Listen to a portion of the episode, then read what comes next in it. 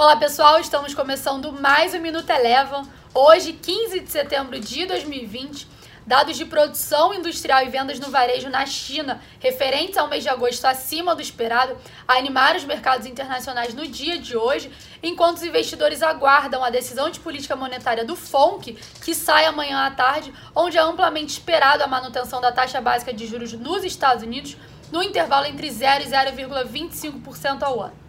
O S&P 500 encerrou o dia de hoje com alta de 0,52%.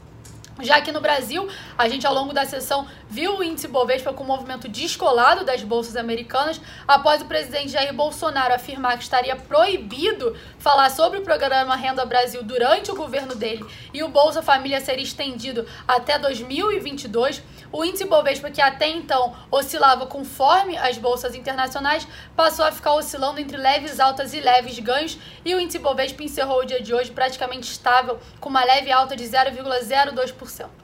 Vale lembrar que aqui no Brasil, amanhã, após o fechamento do pregão, a gente também tem a decisão de política monetária do Copom, onde também os investidores aguardam a manutenção da taxa básica de juros por aqui no patamar de 2% ao ano. Destaque positivo no dia de hoje ficou por conta dos setores de siderurgia e mineração, papel, celulose e frigoríficos, com os dados positivos vindos da China.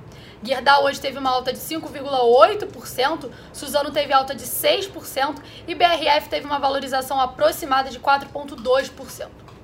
O dólar por aqui teve um dia também positivo, encerrou aí com uma leve alta de 0,26%, cotada a R$ 5,29. Os dados positivos divulgados na China também animaram o índice de mercados emergentes, que encerrou o dia de hoje com alta de 1%, e também animou as commodities primárias, com destaque aí para o petróleo. O WTI teve uma forte alta de 2,8% e o petróleo Brent encerrou com alta de 2,5%.